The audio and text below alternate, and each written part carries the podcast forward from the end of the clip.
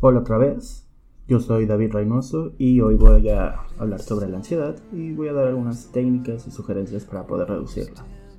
Primero definamos qué, es la ansiedad. La RAE define la ansiedad como el estado de agitación, inquietud o zozobra del ánimo.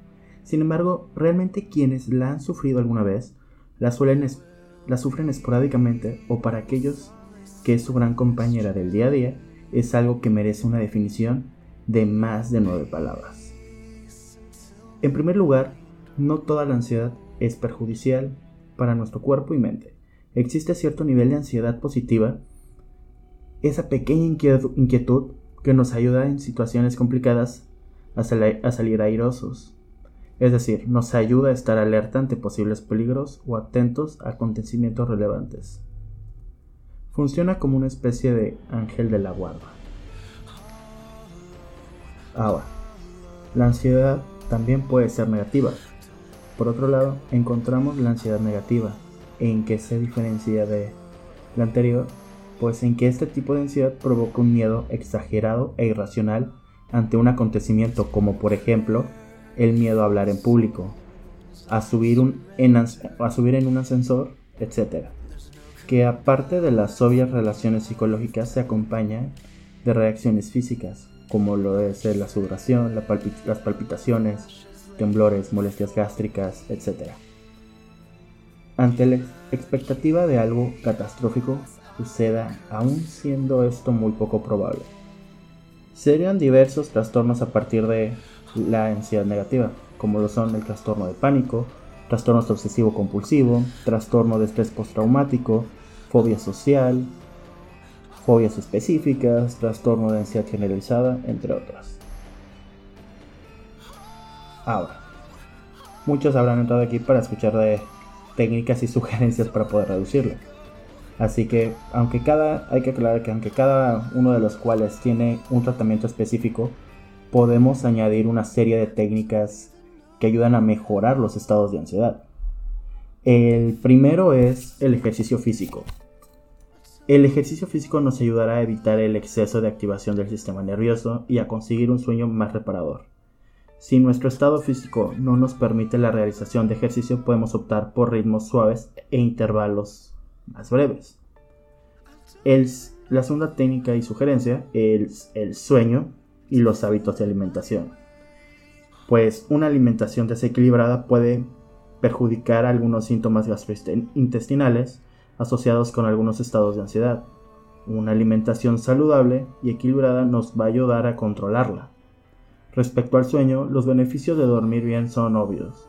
Si vemos que la ansiedad no nos deja dormir, o peor, el pensamiento de que no podemos dormir no nos deja dormir, podemos optar por leer algo aburrido hasta que el propio sueño venga a visitarnos.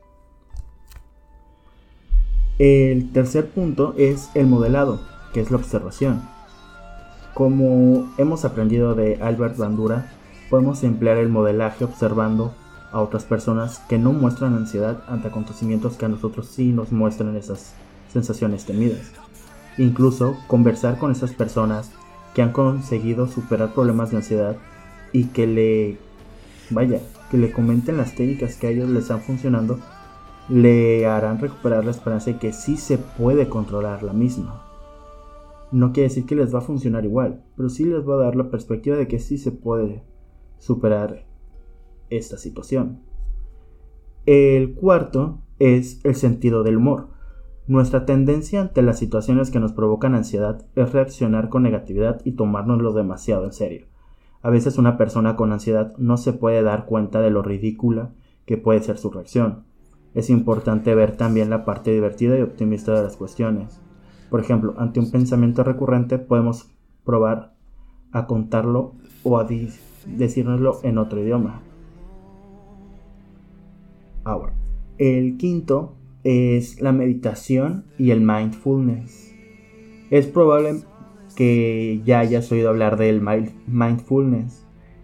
Y, y, si no, te comento que es una técnica de meditación que te ayudará a conseguir una atención plena en un ambiente relajado donde se asegure de que nadie va a molestarte.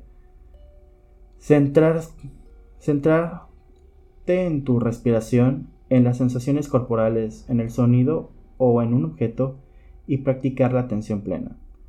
Ahora, hay diferentes maneras de practicar el mindfulness y eso lo podemos ver en otro, en otro capítulo, en otro podcast.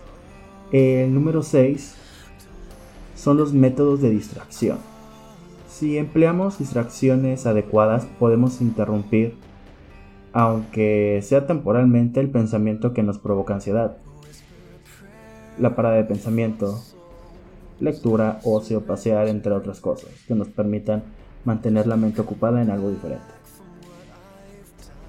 Y siete, y último, son los psicofármacos. Es posible que si tu ansiedad tiene un componente físico y si tu médico confirma que tu dolencia no es física sino mental, puedes solicitar una cita con un psiquiatra y que unos cuantos ansiolíticos puedan ayudarte.